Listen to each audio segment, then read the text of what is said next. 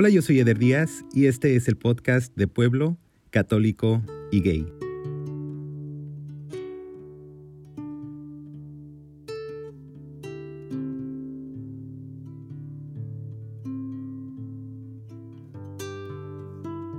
Hola, ¿qué tal? Yo soy José, soy de Guadalajara y crecí testigo de Jehová. Y soy gay. José, bienvenido al podcast. Un gusto, Eder. ¿Cómo estás? Estoy bien. He tenido días peores, pero creo que en este momento me, me encuentro, creo que mejor que nunca. Qué bueno, eso me da gusto escuchar. Guadalajara, cuéntame de Guadala- Guadalajara. ¿Cómo se lo describirías a alguien que nunca ha ido? Guadalajara, ¿antes de la pandemia o después de la pandemia? Antes.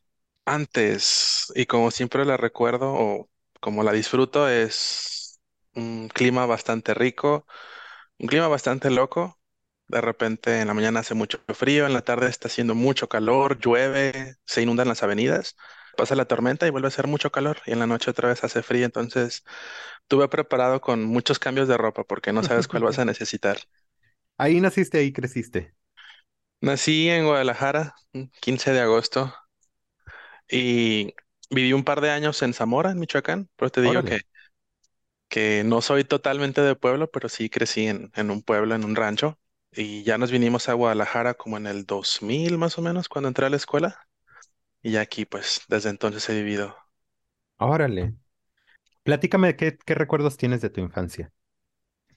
Tengo muchos traumas, así que la mayoría de mis recuerdos los tengo bloqueados. Pero mi infancia, ¿qué me acuerdo? Pues mi papá era una persona ya mayor que, que pues fui inesperada, entonces mi infancia era con mi papá de pues ver un domingo en en- eh, ver películas clásicas de Pedro Infante, de Cantinflas, que vámonos a la plaza, que vamos a hacer un montón de cosas en el parque. Me acuerdo que una vez en el zoológico me subí por unas escaleras y, me aventé desde la barda y mi papá me, me alcanzó a agarrar de ese tipo de travesuras. Siempre he tenido hiperactividad diagnosticada desde los seis años, entonces fui un chico difícil. No, pero eh, bueno, así como se escucha, suena padre. Eh, sí, cuando lo ves desde la perspectiva tuya, sí, pero para tu papá es como de que, híjole, ya. Una vez me perdí, me acuerdo, una vez me perdí intentando llegar a casa de un tío y cuando menos pensé ya no sabía dónde estaba mi papá. Y eso también es, tenía como unos ocho o nueve años cuando, cuando me extravié y me sabía de memoria el teléfono de mi casa. Y unas personas en la calle que me vieron llorando se ofrecieron a llamar por teléfono y ya pasó mi tío a recogerme y me llevó a mi casa. Entonces en la noche cuando llegó mi papá llega así todo preocupado de que, ay, pensando en cómo iba a dar la noticia, ¿no? De que me había extraviado. Y yo ya estaba ahí como si nada, entonces creo que tengo buenas memorias de mi infancia. Bueno, claro, sí, lo, lo bueno es que te encontraron, si no, sería una memoria muy diferente. ¿Tu mamá, José? Creo que tengo un conflicto con mi madre de toda la vida porque yo estaba como de, sí, siete años más o menos cuando atropellan a mi hermana más chica y fallece. Entonces toda la atención se vuelca hacia mí, ¿no? Yo soy el, el chiquito, el protegido y siempre tuvimos como esa relación madre-hijo bien tóxica, ¿no? De que no me dejaba hacer nada solo. Hasta la fecha me cuesta mucho trabajo abrirme con, con mi mamá. Ya, lo siento mucho lo que pasó. Platícame un poco cómo fue para ti crecer testigo de Jehová también. ¿Fue algo que te inculcaron desde niño o fue algo que sucedió en el proceso? Desde que tengo memoria, mis papás sí eran católicos, ellos se hicieron testigos de Jehová y pues todos mis hermanos y yo, que eh, crecimos en, esa religión, pues nos dieron la oportunidad de escoger, ¿no? Si, si queríamos ser testigos o no, pero desde pequeños se nos inculcó de aprender de la Biblia, de saber, pues, textos, versículos de memoria, ir de puerta en puerta ofreciendo folletitos a las personas, ¿no? Y pues esa sí era mi infancia, toda la vida. Pero es una religión muy diferente a la católica. Sí, muchísimo. Sí, Entonces siempre tuve ese conflicto, ¿no? En la escuela de que, ay, no, no celebramos Navidad, no celebramos nada. eh, Entonces, sí era como que eh, yo sentía como de que, ¿por qué yo no puedo, mamá? Y los demás niños sí, ¿no? Y dice, porque somos diferentes. Eh, y poco a poco lo fui entendiendo como que, ok, somos una minoría. Entonces, eh, hay más cosas que, que puedo comprender ahora, ¿no? Dentro de una minoría también como la comunidad LGBT, digo, ok, somos una minoría y los testigos de Jehová son una minoría, entonces digo, ok, creo que hay ciertas similitudes, pero no sé por qué siempre buscan como aislarse de los demás, a ser diferentes, ¿no? Supongo que todas las personas queremos ser diferentes a, a nuestra propia manera.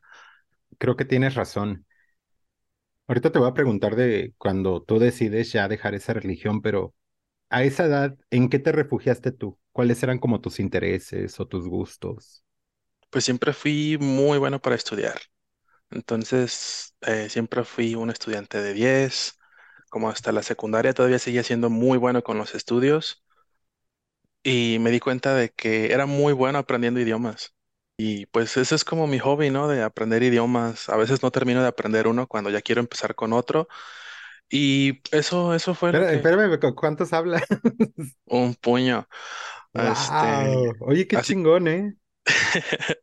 Yo muy apenas hablo español, imagínate. nada, pero también hablas inglés. No, pero los dos a la mitad, de con los dos no hago uno. Pues así estoy yo. Pero sí, fue como que la única manera que encontré de, de poder contactar con otras personas, ¿no? De otras Ujú. culturas.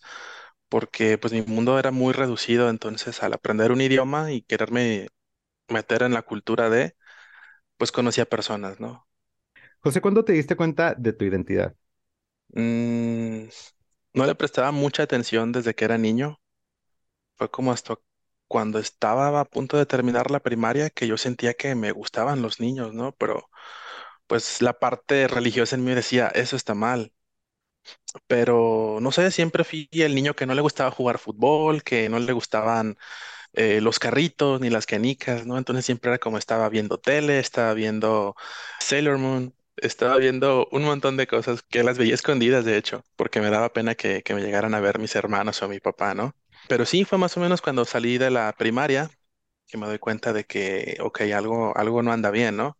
En, en ese momento, pues no entendía muchas cosas porque no había tanto acceso a la información. Y ya fue en secundaria cuando empecé a ver otros compañeros que ya que ya se habían declarado gays y yo seguía así como en el closet, ¿no? O sea, yo en mí sabía que podía hacerlo, pero me resistía a la idea, ¿no? De que no, todavía puedo cambiar la oración, leer la Biblia, salir a tocar puertas, eso, eso me va a ayudar a cambiar, ¿no? Dios me va a curar. Y la verdad es que nunca pasó. Cuando ya por fin lo asimilé o creo que tuve como 22 años, 23 más o menos, cuando por fin pude conciliar esa idea, ¿no? De que soy gay. Claro, regresando un poquito a, a la etapa de secundaria y de prepa, ¿no exploraste jamás? O sea, fue como algo que nada más sentías y ya. En la secundaria recuerdo que sí llegué a experimentar con algunos compañeros, pero nada más de tocarnos, ¿no? Ay, qué intenso. Y te puedo preguntar, obviamente no los detalles, pero ¿qué sentías? Pues en ese momento sentí todo muy bonito, pero sí, efectivamente, Perdón que me ría llegué, mi, mi madurez. ya cuando llegué a mi casa, sí sentí mucha culpa, Mm. así dolor, no sé, no, sé- no sé ni lo que sentía. Y le hablé a mi hermano por teléfono, le dije, oye, ¿sabes qué pasó esto? ¿Le dijiste? Sí, mi hermano ha sido como de mis mejores amigos. Y a partir de ese momento, cuando le dije, oye, me pasó esto en tal lugar y, y me siento muy mal, y me puse a llorar y de, de repente mi mamá me escuchó llorando y pues salí sin querer del closet, ¿no? A los 16 años, porque Wow, me hicieron salir sin que yo quisiera. Y en ese momento, pues como yo no sabía ni, ni qué onda, pues salí como bisexual, ¿no? Por quererle tapar el ojo al macho, ¿no? De, no, sí, todavía me gustan las niñas, pero la verdad es que no. Fueron conversaciones muy largas de que Dios no le gusta eso. Rayos, es- sa- he salido tres veces del closet con mi familia. Ha sido, ha sido un poco difícil. Creo que la primera vez que le di un hint a mi mamá de que podía ser gay fue cuando vimos Secreto en la Montaña. O sea, no sabíamos de qué era la película. O sea, nomás vimos la portada, se ve muy bonita y dije, ah, pues a lo mejor encuentran un tesoro en una montaña, ¿no? Y pues muy padre la película, una fotografía muy buena, la trama se veía excelente, los por caballos. Y de repente pues llega esa escena, ¿no? En la que pues ya están como muriéndose de frío y, y todos nos quedamos así como de, ¿qué está pasando? Quiten eso. Y nunca pude terminar de ver la película hasta muchos años después, pero pues mi mamá como de que, ¿por qué escogiste esa película? Y yo, pues no sé, se veía bonita, ma. ¿Y qué pasó después de esa plática, la primera vez? Pues duré muchos meses así como sintiéndome culpable, al punto así como de que, ay, voy pasando por un puente, déjame tiro. O me hacía cortadas, ¿no? Así cosas bien ñoñas.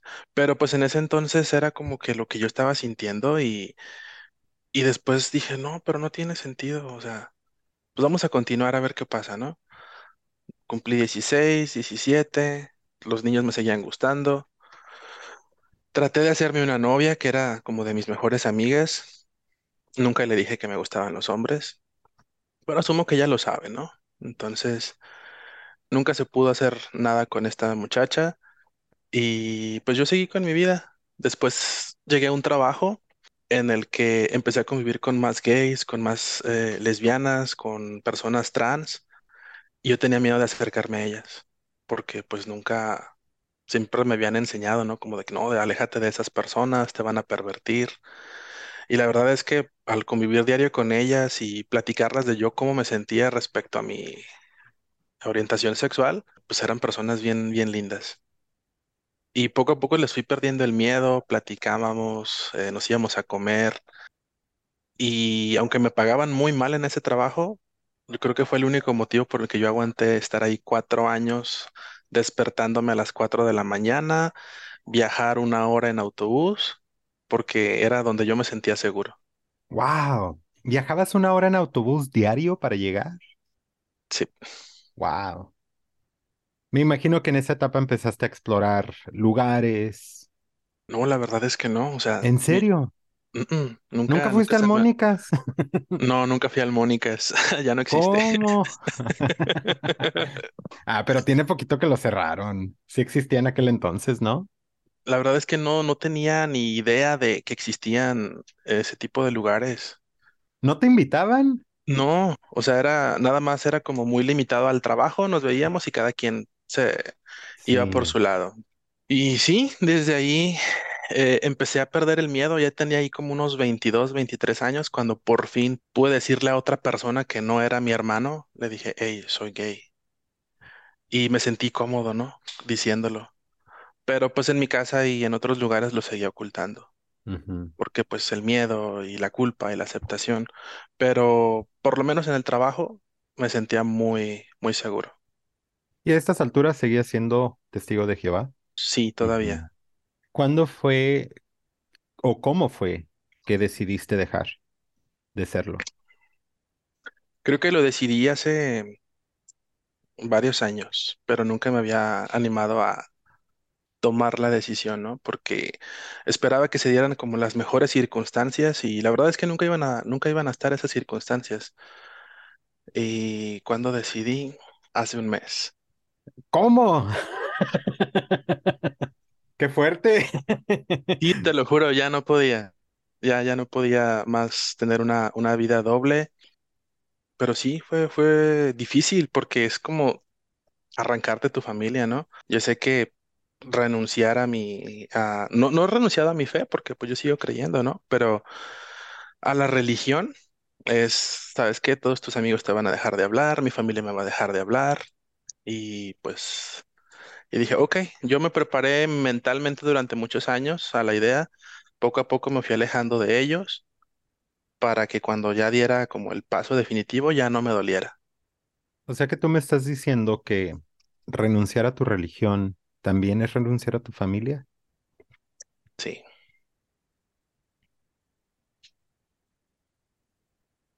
por completo. pues sí, o sea, yo puedo contactarlos, pero ellos no, ellos siempre van a poner la religión en primer lugar antes que a mí. Mm. Entonces yo supe que de ahí no era yo. Digo, sí, por mucho amor que digan que me tienen, y no dudo que lo tengan, pero no quieren la otra parte de mí, ¿no? La, la, verdad. Entonces, pues yo me estaba haciendo mucho daño emocionalmente Estaba enfermo, siempre de muy mal humor, cansado, ni siquiera podía dormir. Y, y no es porque me la pasara pensando en eso, sino que ya era como tan rutinario, tan, estaba tan acostumbrado a estar fingiendo enfrente de ellos que, que me estaba enfermando. Ujú. Y fue cuando decidí, ¿sabes qué? Ya, ya no puedo seguir así. Hace rato me dijiste que estabas esperando que las cosas se dieran, pero las cosas nunca se iban a dar. ¿Qué hubiera sido como ese escenario que te imaginabas o que esperabas que se diera? El escenario ideal es que, pues que mi mamá tuviera algo seguro siempre, porque mi papá ahorita ya no está. Entonces era como mi preocupación, ¿no? Oye, ¿quién, quién se va a encargar de mi mamá? Dejar todo eso listo, ¿no? Para que mi mamá nunca tuviera que estar batallando por mantenerse, por que le faltara algo. Y porque pues mi otra hermana, que también es soltera, pues ella es la única que, que está ahí en casa con mi mamá, ¿no? Entonces eran como mis preocupaciones, mi mamá y mi hermana, y era como de que, ok, tengo que dejar todo listo antes de que yo me pueda ir. Pero pues pasó un año, dos años, y yo no veía para cuándo iba a llegar ese momento, ¿no? Y yo, yo cuando hablé con mi mamá hace unas, semanas, le dije, yo nunca la voy a dejar de apoyar, ¿no? Porque pues es mi obligación y, y es algo que a mí me nace. Pero de lo demás, quizá no vamos a tener comunicación. Y eso sí es como que ah, me duele un poquito. claro, me imagino. ¿Tuviste esa plática también con tus hermanos o nada más con ella? Eh, con todos, sí, siento que a pesar de las diferencias de opinión que tenemos, tengo la confianza de, de todos mis hermanos. Y pues una de mis hermanas es como, digo, no es que me acepte totalmente, pero con sus palabras demostró que es mi aliada, ¿no? Entonces Sí. me dijo, dice, cuando necesites algo, dice, tú márcame, yo siempre voy a estar ahí para ayudarte. Oye, José, en tu iglesia, porque yo no conozco la estructura de la iglesia de los testigos de Jehová. Como los católicos tenemos un papa y luego tenemos como los sacerdotes, eh, obispos y eh, como las fichitas del chess. Pero a lo que voy es, estas personas son guías a veces que, que nosotros buscamos para apoyo. ¿En tu religión hay eso, un equivalente? Sí, sí lo hay. ¿Buscaste platicar ahí? Sí, no como un tipo de confesión, bueno, sí, sí fue, un- fue, fue una confesión, ¿no? De un pecado que cometí. Sí, Tenía como unos 20, sí, pues eh, despuesito que, que acepté mi, mi homosexualidad, pues empecé a tener como que, empecé a encontrar otras personas, tes- testigos que también eran gays. En Instagram, en Facebook, en un montón, y algunos de ellos eran mis conocidos, y yo como de que, wow, no lo puedo creer. sí. Entonces, uno de esos amigos me, me preguntó que si usaba Grindr. Y le dije, no tengo idea de qué es. Todo, todo así como el chiste, pues ¿sabe cuánto hay ahí en la cocina? A lo mejor sí. Ándale, me imaginaba ahí un molino de, de, de pimienta, ¿no? Y la verdad es que yo así como de que no, ¿qué, es? Y ya me explicó, ah, mira, pues es una, bueno, no te voy a explicar de qué es, ¿no? Pero total que me explicó para qué funcionaba y yo, ok. Y me acuerdo que lo descargué y pues quedé de verme con un muchacho, ¿no? Entonces, despuesito le conté a otro de mis amigos lo que me había pasado y me dejó de hablar por días y yo, pues no sé qué sucedió. Le dije algo malo. Después me mandó un mensaje y me dijo, oye, prepárate. ¿Por qué? Dice, te van a cuestionar de lo que me platicaste. Y yo, como por? Dejé la conversación abierta en la computadora y mis papás la revisaron y te van a ir como a acusar, ¿no? Entonces, pues entré en pánico, ¿no? Eh, sí, sí, sí, fue como muy fuerte. Entonces, antes de que ellos me acusaran, yo dije, ok, me voy a ir a poner dedo yo solo, ¿no? Voy a ir a, a confesarme, entre comillas. Y ya fui cuando les dije, pues todo, ¿no? Y también ellos se, se sacaron mucho de onda de como de que, ay, ¿a poco hay una aplicación que es para eso? Esa, esa fue la, la primera vez que hablé del tema abiertamente con los pastores de la iglesia, que les decimos ancianos de congregación. Y pues la ayuda que me dieron fue pues expulsarme de la congregación, Wow. porque no, no podía seguir ahí, ¿no? Entonces yo pues sí me dolió, la verdad, porque pues estaba bien chico y no estaba como mentalmente preparado para enfrentarme al mundo yo solo. Pero igual en ese tiempo que yo estuve como alejado de la religión, pues ahí sí fue donde empecé a descubrir lugares, antros, lugares de que frecuentamos en la comunidad, ¿no? ¿Y cómo fue eso para ti? Pues al principio era muy emocionante pero después así como de que, ay no, sí extraño a mi familia. Y después volví a quedar con otro chico. La verdad fue como descubrir, ¿no? Porque ni siquiera sabía si era activo o pasivo. Yo, ¿qué, qué onda? No sé ni qué soy. Entonces fue, fue estar descubriéndolo a prueba y error. Así como de que fue cuando me di cuenta de que, híjole, todo el porno que vi era una, era una farsa, nada de eso sirve. Y me abrí los ojos como que a una realidad un poquito diferente y, y, y probé, ¿no? Como de que todos estos años eh, estuve, no sé, perdiendo el tiempo, intentando ser alguien que no era. Y pues total, ¿no? Que, que mi papá estaba como muy, como muy decepcionado. Y mi hermano fue el que me dijo que, que lo hiciera por él, que, que intentara volver a ser testigo. Y, lo hice por él nada más. Porque sí se, sí, sí, sí me pesaba mucho ver a mi papá así de triste. Pero ahora me doy cuenta de que creo que ninguno de ellos se puso en mi lugar de cómo me sentía yo. Y cuando hice eso, pues luego empezó la pandemia, pues lamentablemente mi papá falleció. Y así como de que, ay, pues todo lo que hice por él ya no sirvió. Y pues me la pasé dos años encerrado en casa, trabajando, cuidando a mi mamá. Y ya, pues, como que ya después de esos dos años de estar así, es como de que, sabes que ya no puedo, ya no puedo. Ya me cansé de ser la persona que ustedes quieren que yo sea, pero la persona que yo de verdad quiero ser no puedo y ustedes no la aceptan. Entonces, pues, presenté así como eh, mi renuncia, ¿no? De, "Hey, ya no quiero que me identifiquen como testigo de Jehová. No es porque deje de creer, simplemente no me siento representado o no me siento identificado por ciertas ideas o interpretaciones que tienen de la Biblia. Lamento mucho que tu papá ya no esté contigo, José.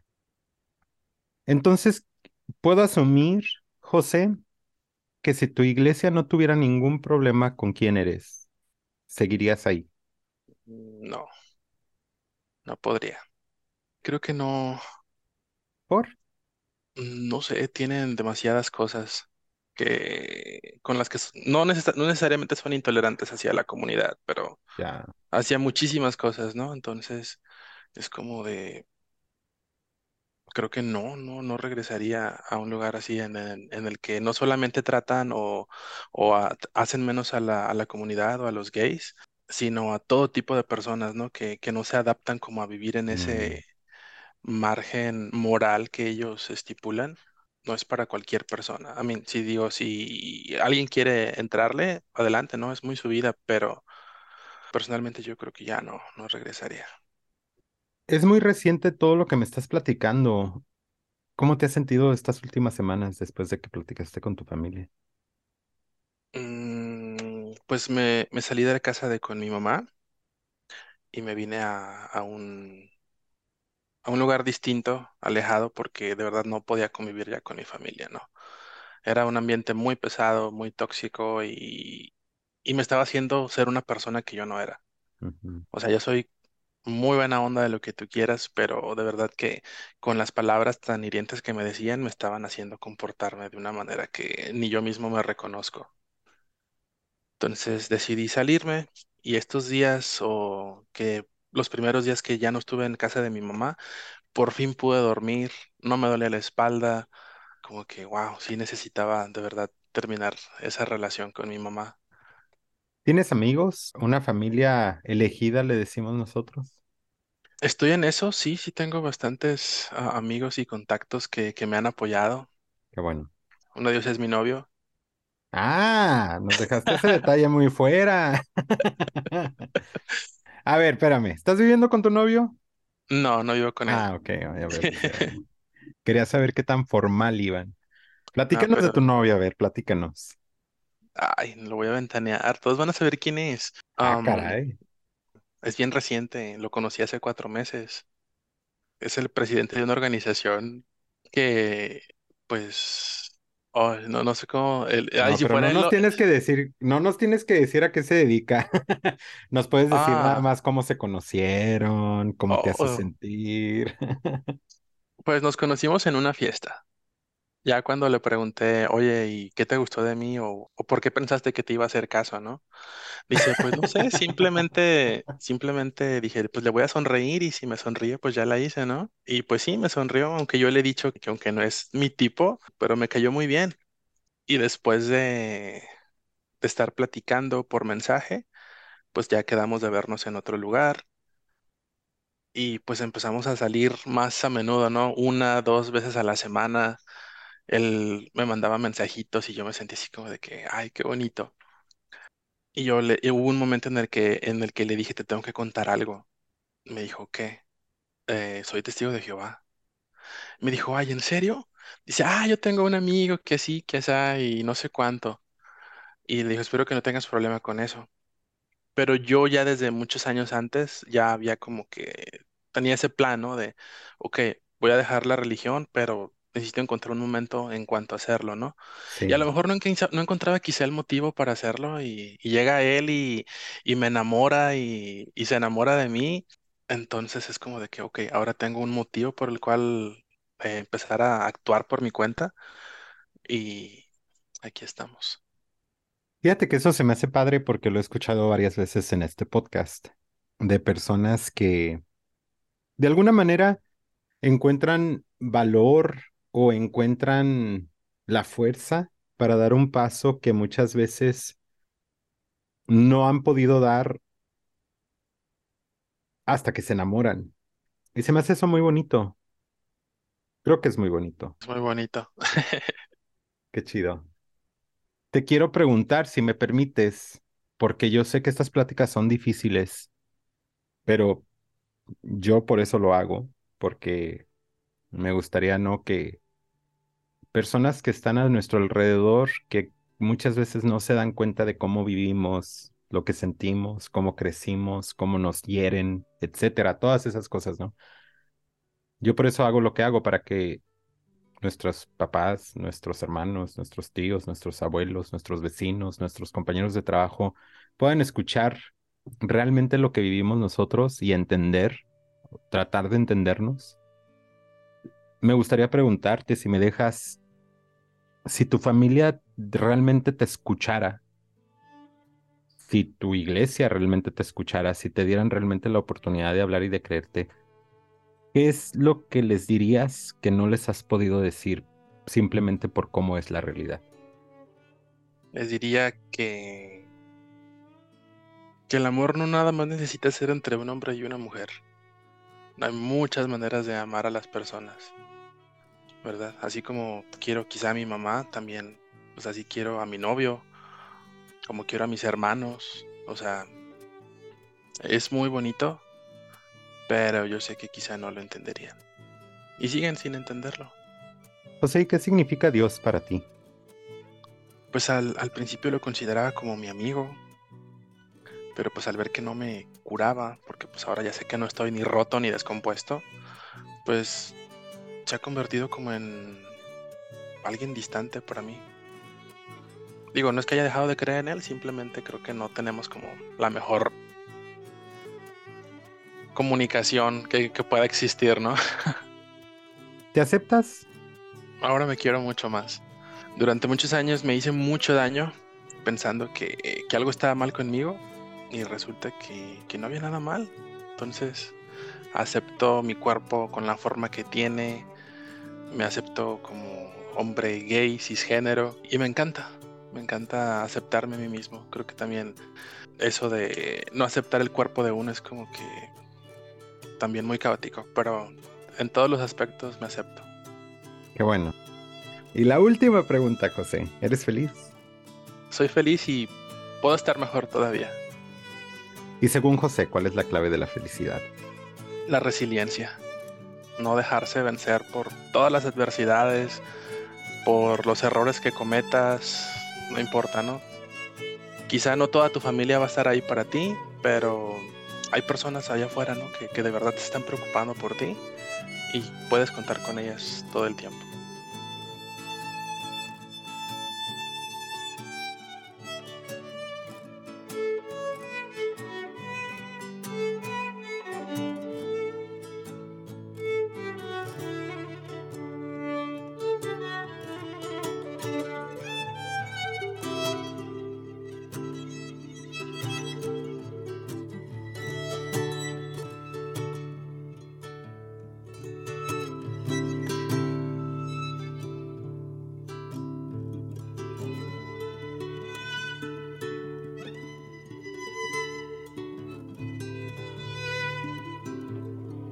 Yo soy Eder Díaz y yo soy de pueblo, católico y gay.